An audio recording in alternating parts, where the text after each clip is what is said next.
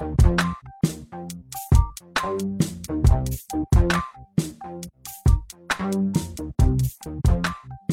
众朋友们，大家好，欢迎收听 Elastic 设计电台新的一期。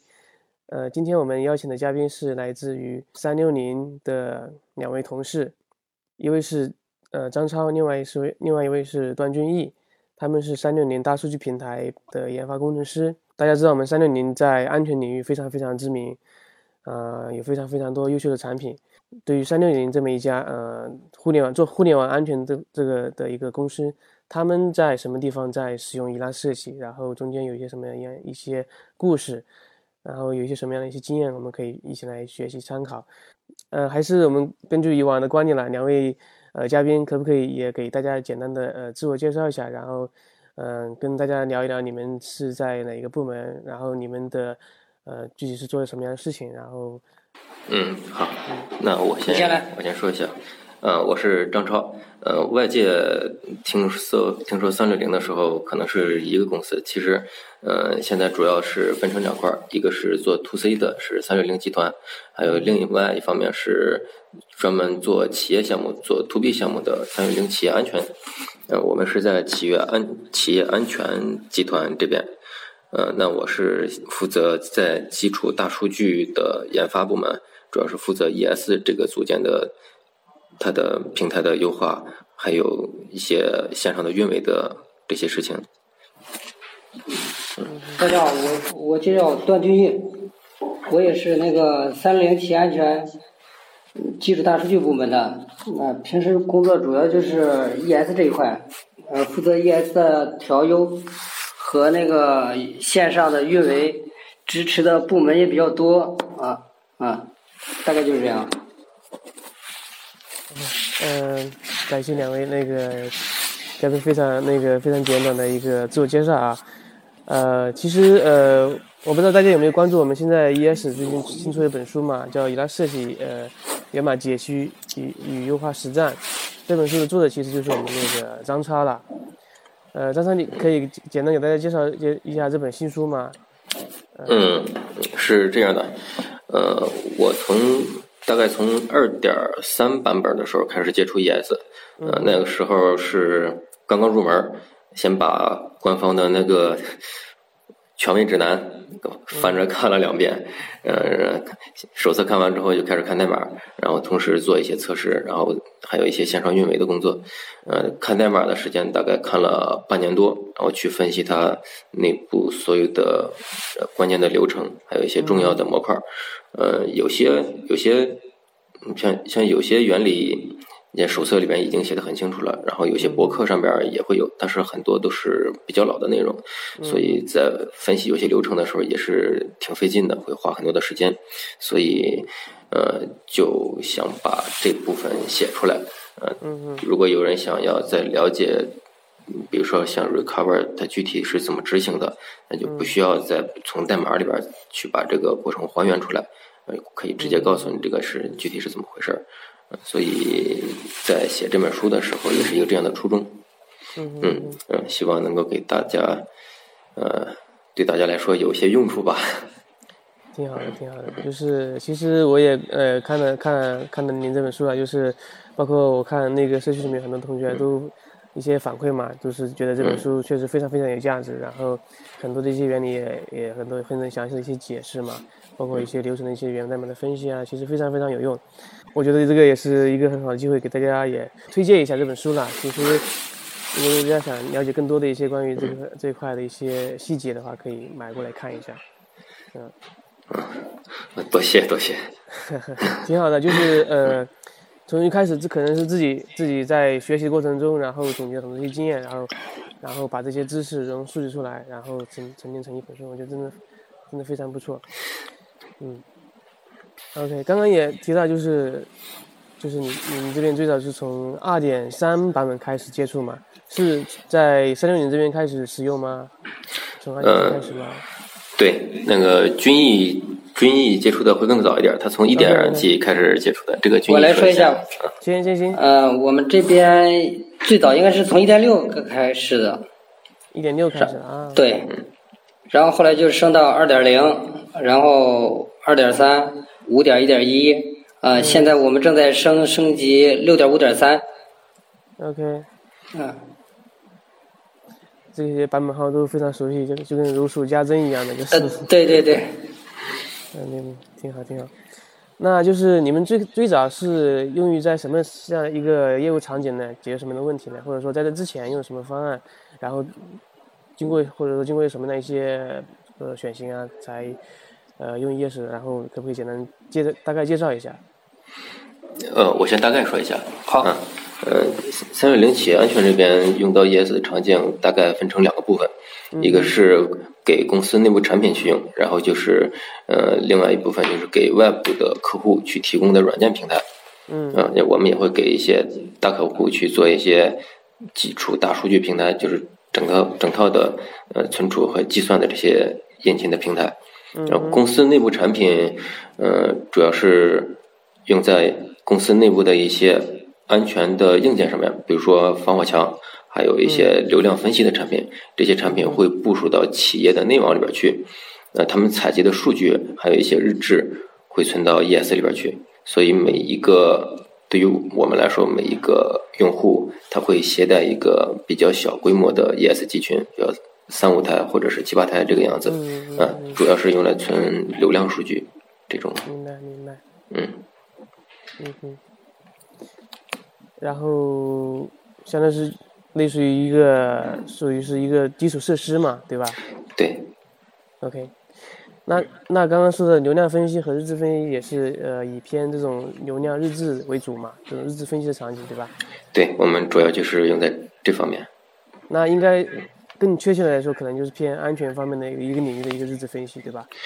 嗯，对，可以这么说。呃，公司内部的安全产品是一样的，然后内部也有一些部门，嗯、这些部门在用 ES 的时候，大部分存的就是日志了，这种的。嗯哼嗯哼，嗯，挺好的，就是做日志也是伊拉嗯伊拉设计那 很擅长的，就是。很擅长一个一个场景的，很多人也用来做日志挺多的。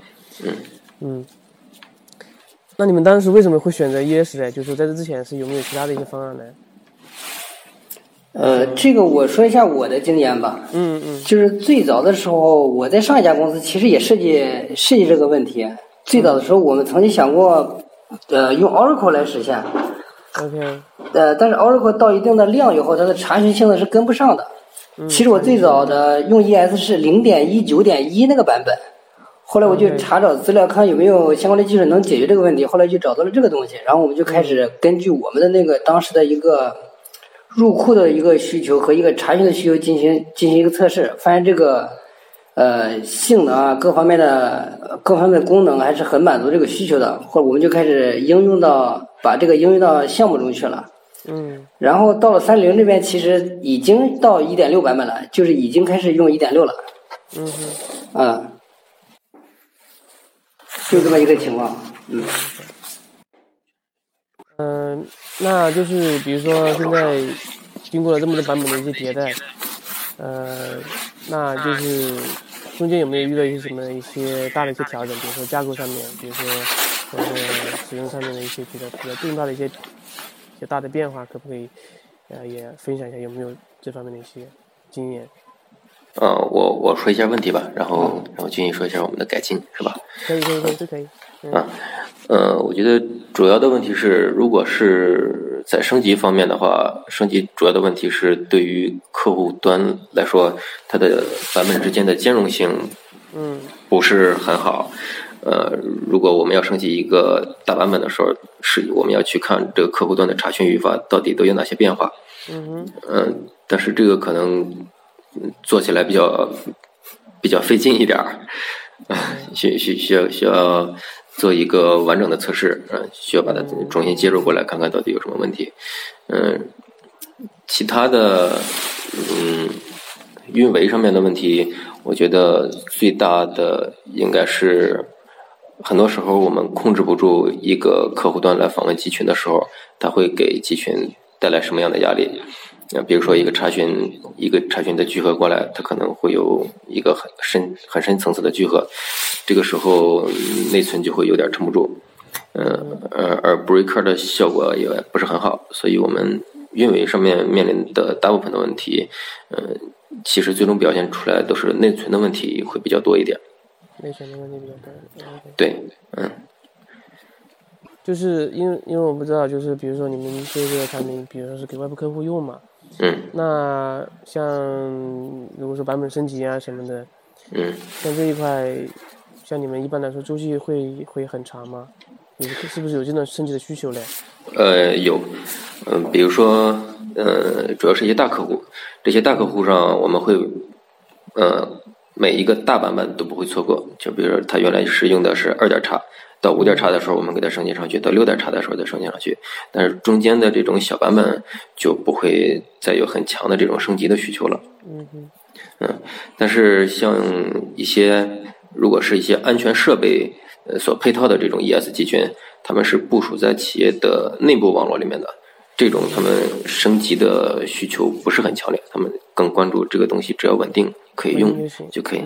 对，嗯，明白明白，是。其实就是很多情况下，就是所以说有一些特别关心的一些 feature，然后在新版本才有的话，可能就升级的呃必要性可能比较比较明显一点。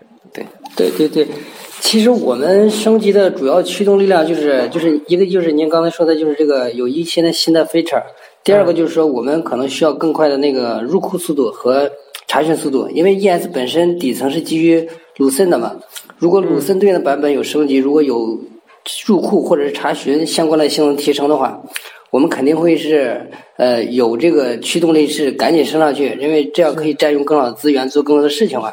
嗯嗯。但是在升级过程中，我们就遇到一些问题，就是说，比如一些跨大版本的这种，它就涉涉及到这个历史数据的这个这个迁移就比较困难。嗯。这是比较大的一个问题，因为它呃，如果我 reindex 的话，这个消耗的时间。和资源还是比较多的，很可能这个也会影响正常的那个线上业务。嗯哼，呃，对，其实这个这块就其实也就比较具体了。比如说，呃，这边可不可以简单大概分享一下？比如说一一两个典型的场景，比如说你们这边的一个大概的一个数据量的一个大概的范围啊，或者是入库速速入库速度的一个一个情况，包括查询速度的一个需求，可不可以也简单？啊，行，我简单我简单说几个吧。就是我们这边一般的单台的话，我们单台的入库一般峰值能到三万三万这样，然后查询的话，查询的话能到呃五六百 QPS 吧，单台平均下来就是单台接收的 QPS 有五六百这样。五六百 QPS，OK。对，然后我们的 CPU 基本上就是四十线程，然后内存也就幺二八或者二五六这么一个硬件配置。嗯，但是这个情况下的时候，资源基本上已经跑得很充分了，很满了。嗯哼。而且刚才我说的这个情况，就是说入库，就是入库和查询，并不是说在综合的一个情况下，就是入库如果三万 QPS 的话，我可能就是没有考虑查询的这个情况。嗯。啊，就是极限的一个性能，性能性能峰值大概就是这样。那你们现在集群的一个规模大概是一个，呃。什么情况呢？比如说多大的规模？这个我们从单台的到几十台的都有，然后张超这边可能应该也有上百台的，对吧？嗯，对，呃，外面大客户的他现在规模最大的是一百二十台组成的一个集群。嗯哼。嗯，它现在数据总量大概分片有三十万左右，呃，大概是四千四千一条。刀客四千一天，嗯，对，嗯，四千也不小了，嗯，像就是这种日志场景的话，就是一般来说可能对这个写入性能确实要求比较高，要及时把那个都输进去，是吧？那你们在数据数据之前的话，就比如说怎么去呃处理这种呃突然来的一个大的一个峰值啊，有没有加一些队列啊，或者说这种方式来做的？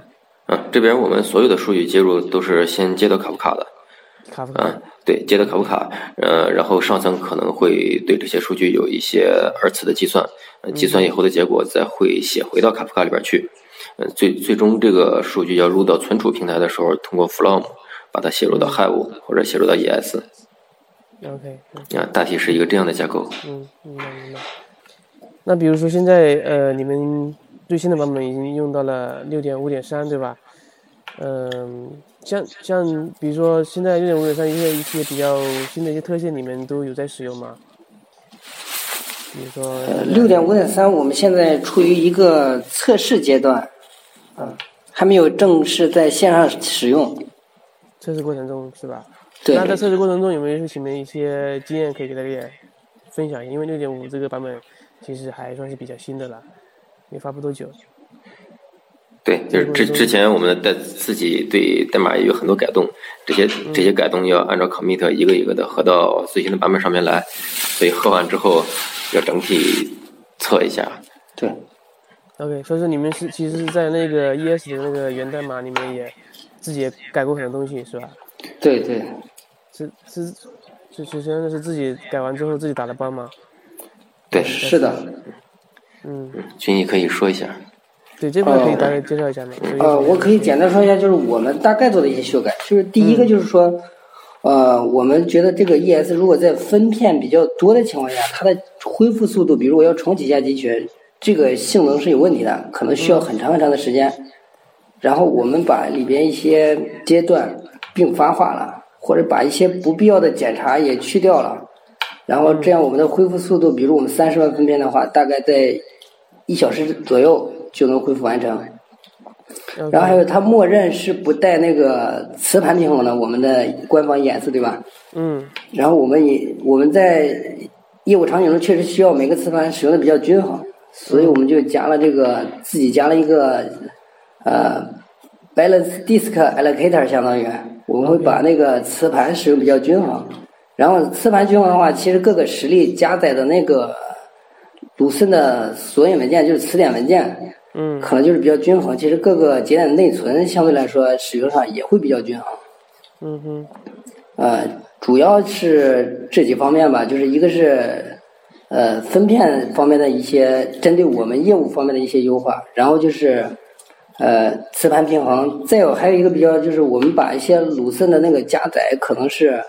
呃，我们是按需加载的，并不是我需要每次都把它都加载进来，就是查的查的时候我再去加载，可能我默认去加载七天最近七天的数据的，嗯哼这样可能对内存也有呃比较大的好处吧。嗯嗯因为我按照我们测试的话，就是说官方的包，如果我加载一 T 的数据的话，我加载的那个词典文件可能要占一到一点四 G 这么一个内存的一个情况。嗯，就是按我们的数据样本是这样一个大小，有可能会更大一点。明白明白。我我可以我再补充一点啊，刚才那个我我再补充的更具体一点。好好好，嗯，就是比如说在集群启动过程中，呃，我们加了一个刚才群也说的这种并行执行的操作，其实指的就是，呃，在集群刚刚启动的时候，它的 gateway 的过程中，你要把索引级别的原数据选取出来，然后 master 会把这个信息，呃，通过它的。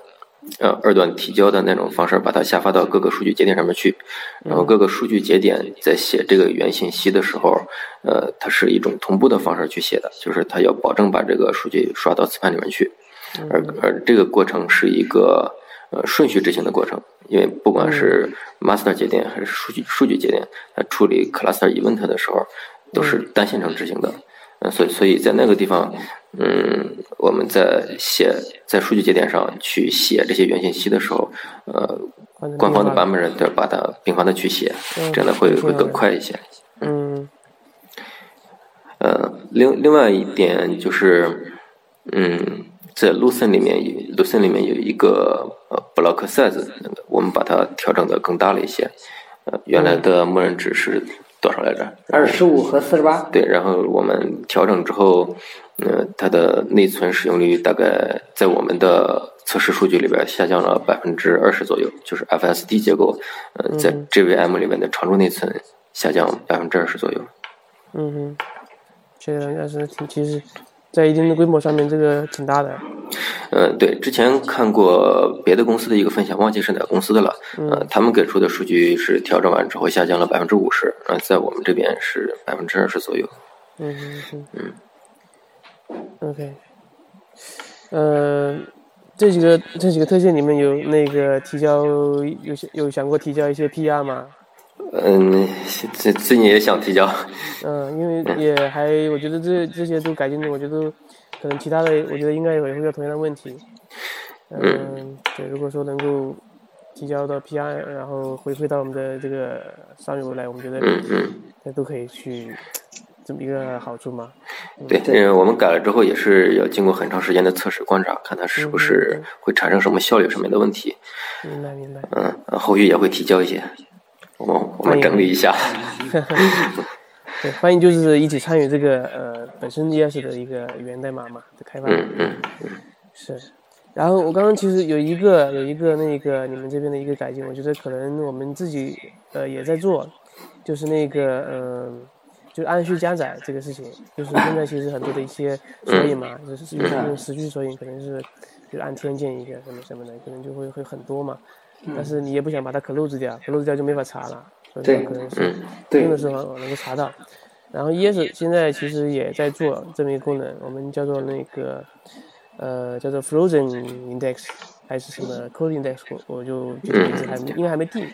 那其实因为意意思其实一样的，就是说呃，如果说你这个没有查询没没有用到的时候，它这个。可以把它设成是这个类类型的，它就会真的是不会，它是类似于 lazy 那一模式。嗯嗯。你用的时候才会去开始去加载文件，并且就是说，它会有一个类似于这种单线程的方式去加载。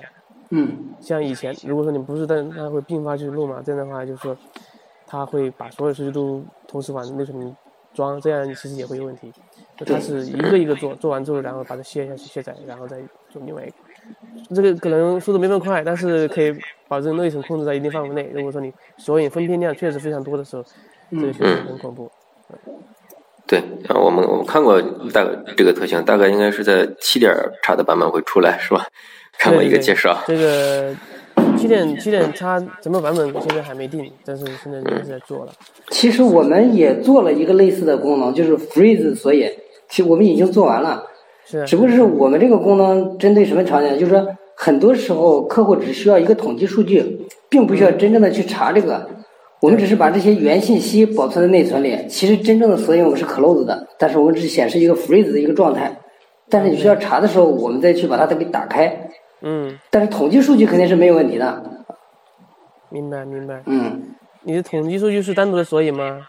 呃，我们把统计数据也放到了一个索引里面，就是把一些索引的，比如说它有多少 segment，的多少 shard，然后所有的 doc 数，呃，就是它的一些索引的层面的元数据信息。对对对对，明白明白。嗯。呃，其实我们还有一个最新的叫 roll up，我不知道你们有没有在测试或者看了解上卷的功能。这个目前还没有，没有，暂时没有。啊，这个可能就是呃，就是。可能是另外一个一个一个场景呢，就是刚刚你这边的可能是索引层面的一些基本的一些元数据描述信息，但实际上你们所有的一些呃信息你要打开之后才能去拿到。比如说很多情况下，我们可能对一些呃索引信息，比如说最近的数据，我们可能收集的力度非常细，按秒啊、秒级啊、分用级，然后我们一年之后或者说好几个月之后，我们基本上不用不怎么去会去查它，但是万一要去看报表的时候，比如说看当时的一个。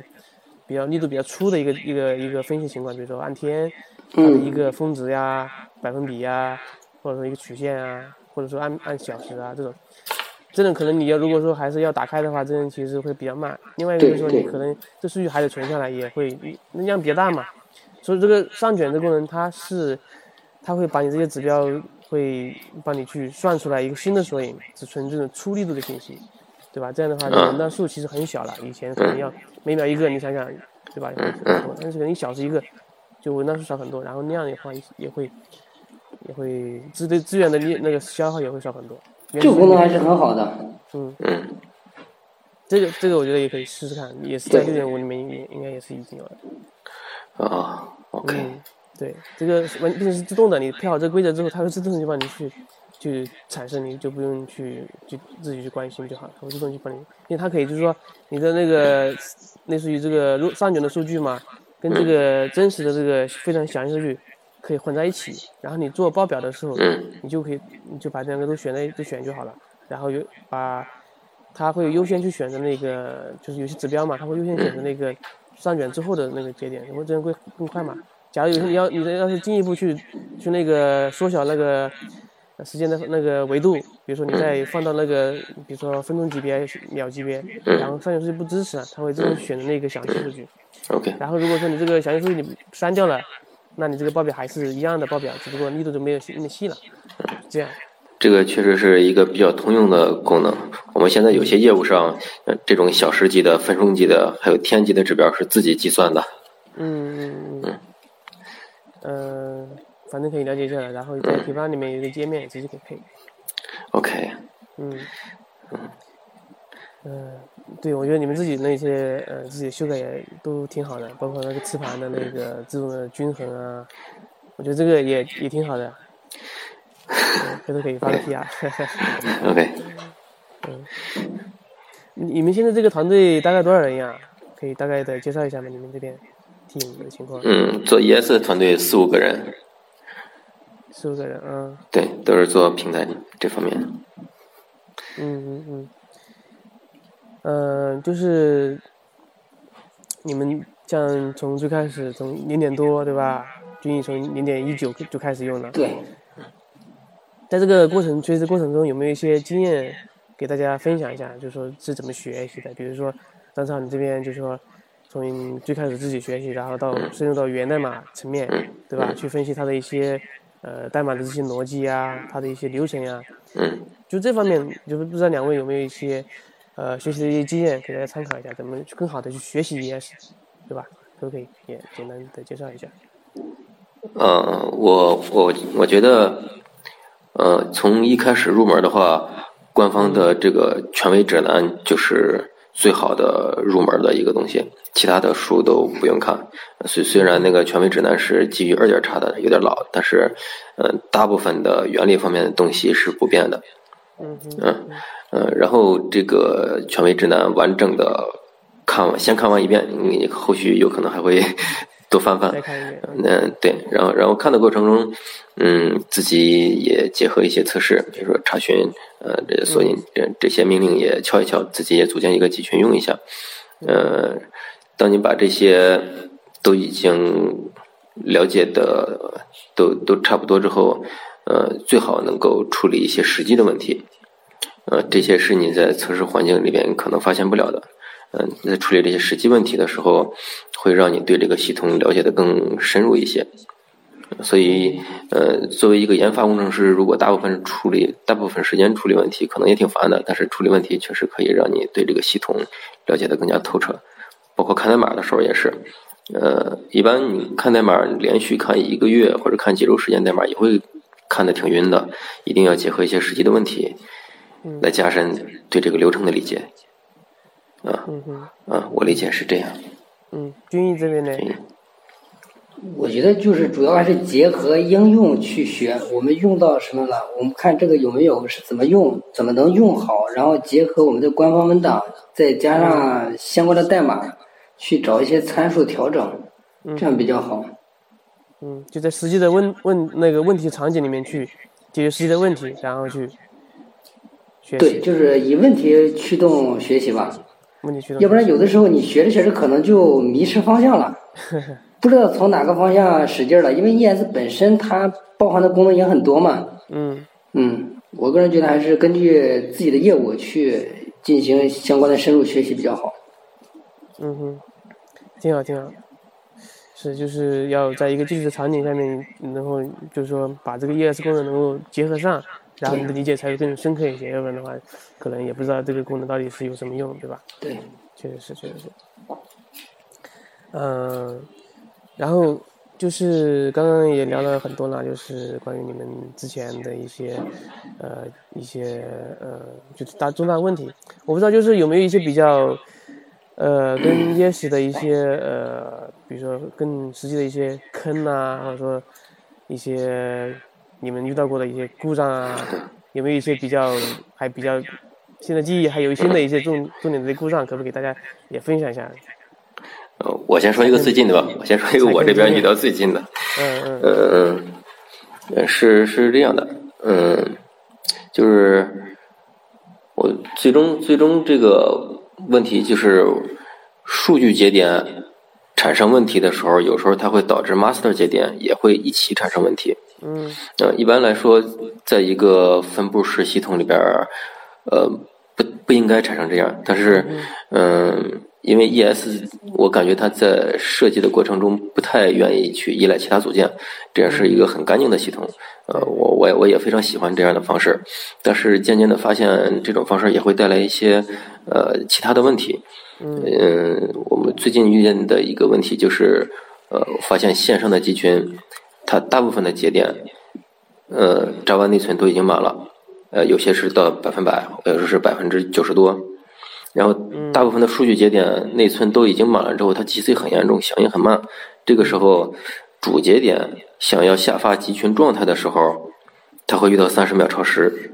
嗯二段提交，二段提交的时候要等待超时时间嘛，数据节点响应不了了，但是它又没有死，所以主节点下发大部分的集群状态都会遇到三十秒超时，这个时候主节点就很难去做正常的工作了，这这也就导致整个集群都快要不行了这种状态。就主相当于主集群这个线程什么都也已经阻塞了。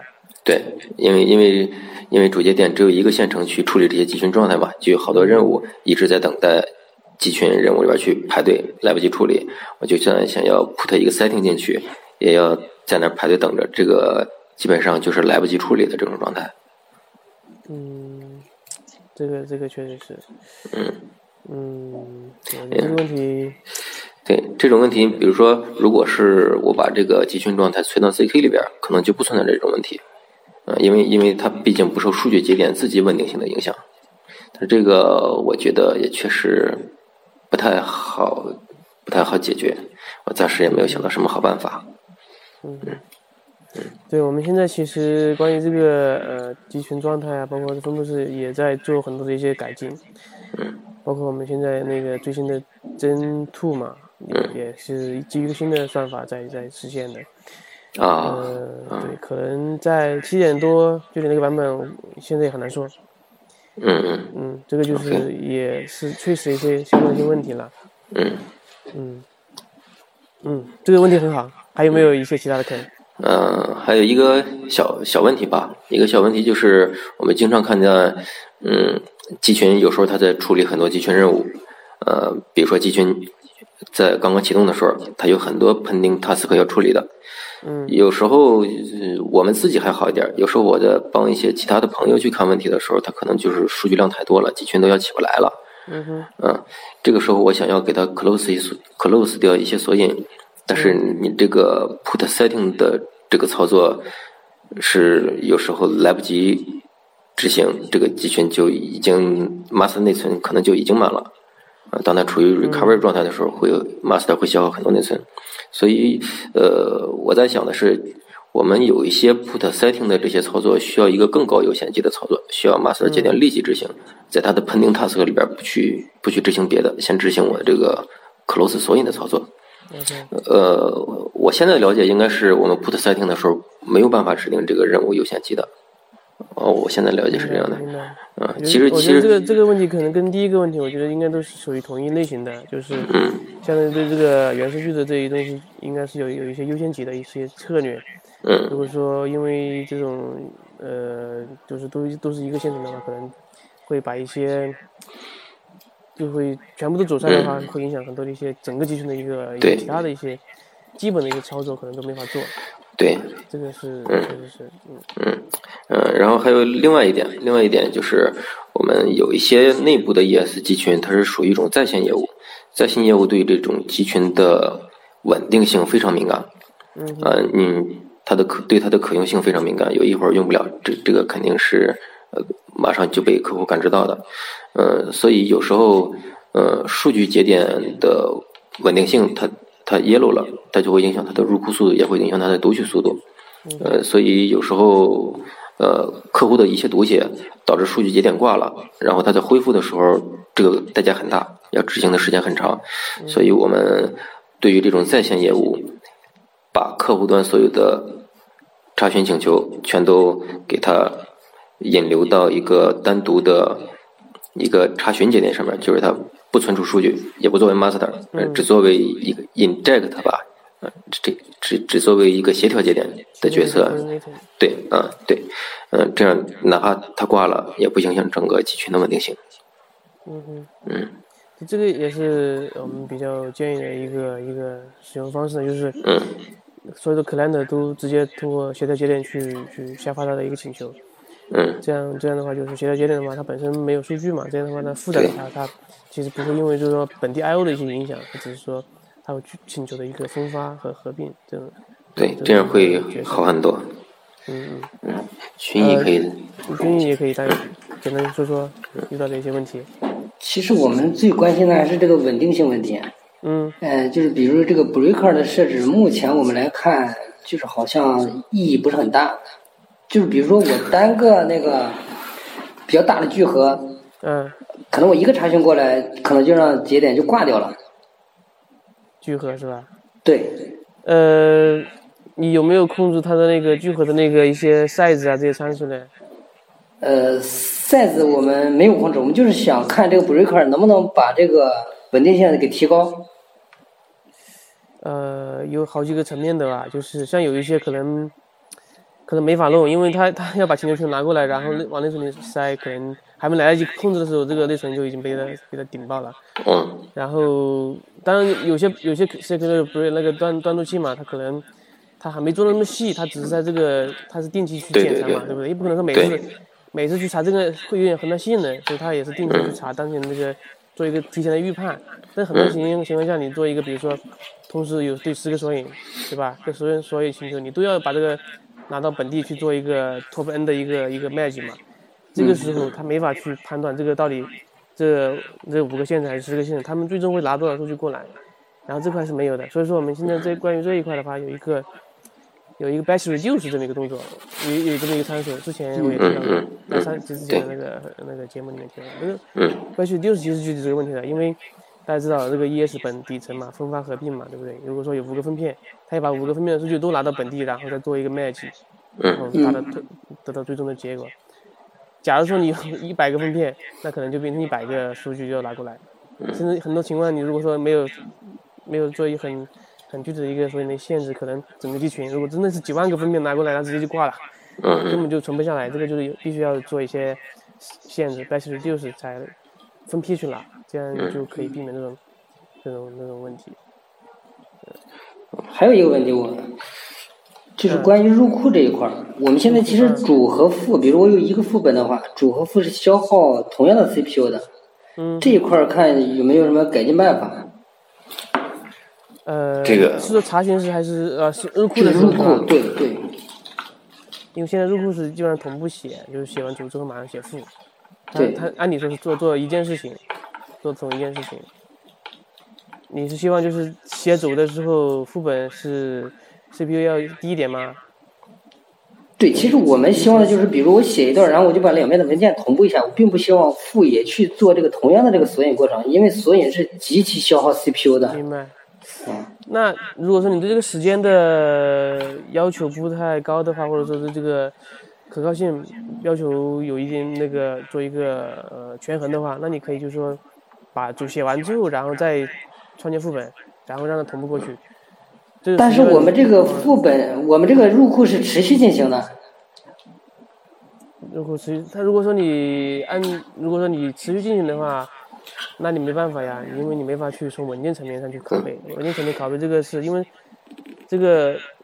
文件层面这个其实说实话，它的复杂度更高一些，因为文件需要合并，它需要变，它会变化，对不对？更新起来，你如果万一变化一个一点点部分，然后这个文件，比如说我删除了一个字段，就就是有一点点的变化，但是这文件层面上面，这个哈希值肯定变了，那我怎么办？我要把文件重全部都重头重过同步过去。你想，小文件还好，如果说一文件几百几百个 G 了，这个其实开销会更大。对，呃对，如果是按天生成的这种索引，可以把当天的副本数。减少一下，然后隔天再把它副本数加上去。对，我觉得最少至少要一个副本嘛，这样的话你保证这数据是可靠的。要不然的话，万一这个主分片突然突然说损坏了，这数据就丢了，这个就安全性就会很差。但如果说确实有有多个副本，两个两个副本，那可能你可以先只用一个，写完之后再开一个。嗯，对。呃，然后就是现在。呃，不知道你们这边有没有一些呃异地多弧啊这种需求？像在如果说最新的六点五里面有一个 CCR，这种就是跨机型的复制。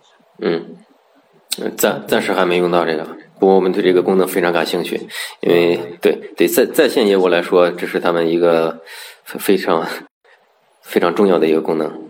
嗯，对我这个是它是一个索引级别的一个复制啊，就是你可以订阅，比如说类似于这种订阅机制，你是北京一个地方，上海一个地方，他们相互之间可以互相订阅对方的一个一个数据，然后他们实时的就会把数据会同步到那个你要发的另外一部分，比如说北京的数据，它会实时同步到上海去，这样就是说上海有一个类似于影子影子索引，然后数据是个是从从北京过来的，然后假如说北京的掉线了，这个数据我就。我就可以把它作为一个对外提供的服务，作为做一个高可用嘛，嗯，做的一个异地的备份嘛。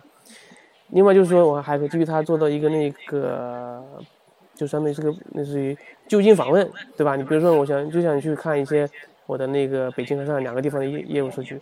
假如说你如果说各自每个地方各自布一套，写的时候很很快嘛，但是你查的时候你要跨网的访问，这个就慢了。但是我这边有一个副本有影子的话，我查的时候就本地查，这样就会快很多。嗯，OK。了解，我们我们之前也也看了一下这个跨这个 CCR 的一些实实现的原理，还有一个大概它的应用场景。我们我们已经准备好了，如果有业务的话可以试试。就是你们比如说现在这个 team 对于比如说 ES 这块的一些人才需求啊，比如整个行业的 ES 这个这个就是这个圈子嘛，有一些你们的一些。或者你们你们这边有没有招 ES 的一些职位？也可以在里面打个小广告。嗯，对，这个是一直在招的。是吗？对，一直在招。嗯，就是，但是非常可惜的就是大大部分的，嗯，候选人都是在一面的时候就挂了。那你可以简单说一下嘛？就是你们比如说想要招一个 ES 这么一个呃这么一个工程师，你们看重哪个点？或者说你们需要他有具有什么样的技能？嗯。或者这样的话，我觉得可以。大家可以去参考。呃，我我觉得最重要的就是基础知识，嗯，基础知识，对，基础知识，嗯，Java 语言，Java 语言这个是最基本的，嗯，然后就是多线程、数据结构，嗯嗯，然后如果能够再好一点的话，最好对 TCP/IP，嗯，这种网络协议也会也也也也有一些理解，嗯，但是基本上前前三个能满足的。大概就十分之一吧，对。呃，其实这个都是属于一些呃基础的一些基本功了，对吧？基础基础要扎实。就是基本功，对。基础扎实，明白。那你们怎么看待伊拉设计这个一名开源技术呢？在中国的发展，或者说你们对未来的一个预期，有没有一些你们的一些看法？作为一名作作为我们的中度用户来说，嗯嗯。或者说你们有没有一些期望的一些一些功能啊？或者说？呃，我我们是很看好 ES 的，因为我们所有的技术站也都是基于 ES 的。呃，Solo 的技术站我们会不太愿意去做那个方向。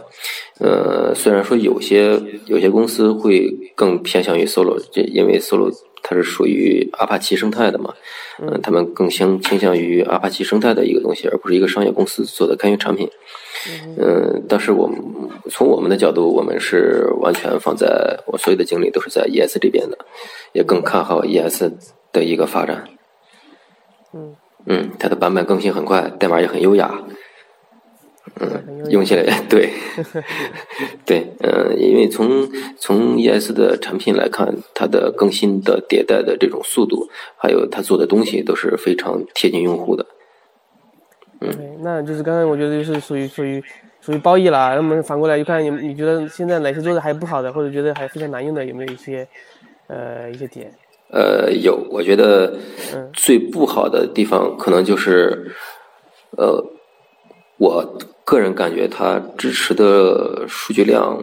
呃，很难做到很大规模。比如说，我有一个有一个业务，它本来是适合用 ES 去查的，但是它要存三五个 P 的数据，三五个 P 的三五个 PB 的数据，我要放到 ES 里边去，就会嗯，比较比较担心，不太呃。就不太不太放心，因为，嗯，对，因为理论来说，呃，ES 的一个分片可以到三十 G 或者是五十个 G 的大小嘛，嗯，然后我们控制分片大小，这个三五个 P 按三五十 G 这样除一下也不多，呃，分片数量也不多，但是实际场景中你你很难控制每个分片就用到三五十个 G，它可能一下子用的特别大了，或者是呃实际它每天产生的数据就很小，然后我们后期再去做一些那个这些分片合并或者是分片 split 的操作，这些也会做，但但是也也也也很难做到控制到三五十 G 这个样子，所以最终如果我有三五个 P 的数据要存到 ES 集群里面去的时候，它就会有非常多的数据分片，然后在数据分片多了之后，就会带来很多负面的影响。明白。嗯，对，我们现在最大集群就三十多万分片吧，没有遇到过更多的。三十万分片的时候，呃，处理处理集群任务，比如说它集群状态的大小已经很大了，呃，集群启动也会很慢，啊，包括恢复的时候，也也会遇到更多的问题。嗯哼嗯，嗯，所以所以就是希望 ES 能够支持更大规模的数据。更大规模的数据是吧？对，嗯，军军艺这边呢有没有一些？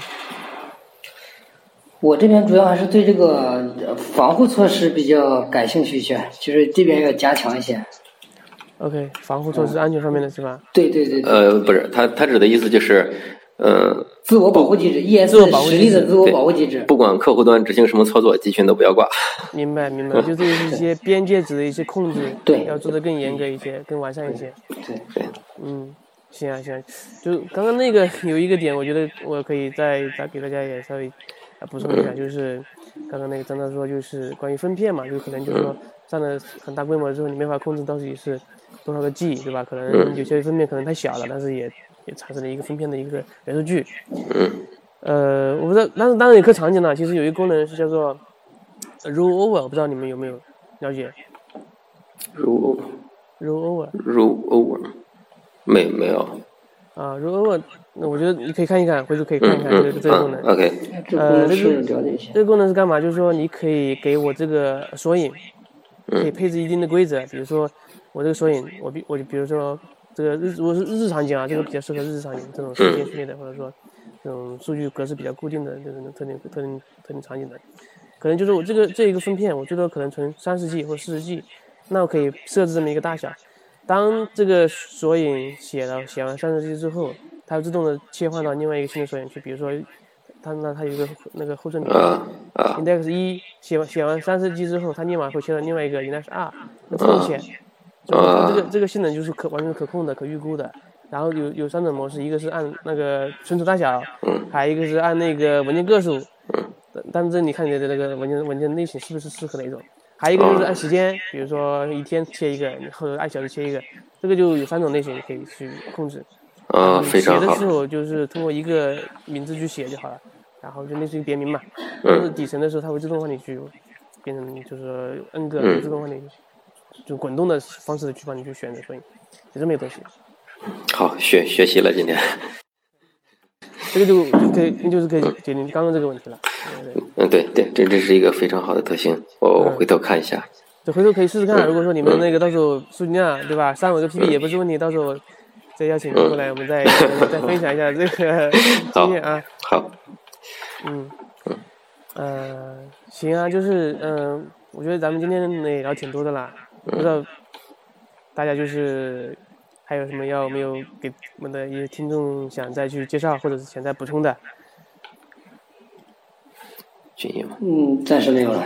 暂时没有了。OK，对，我对我们那个社区的那个呃，这是我们其实社区电台也是我们社区的一个活动一个部分了，线上的一个一个电台的节目，然后呃做了大概有个九十七九九期还是十七了，我也 我也没太注意看啊，就是也是一个尝试了，就是邀请我们业界的资深的一些呃大拉来我们对分享，对吧？嗯，然后也欢迎两位以后多多参与我们的社区的活动，然后好。分享宝贵的经验。嗯。好，哦，非嗯非常感谢，再次感谢两位做客我们的那个社区电台节目，然后呃，顺便祝大家新年愉快。好，祝祝祝伊拉斯提克也新年愉快，非常感谢今天有这样一个交流的机会，OK，那我们今天节目要不就就录到这里啦，感谢再次感谢两位，好的，嗯，再见。好，拜拜。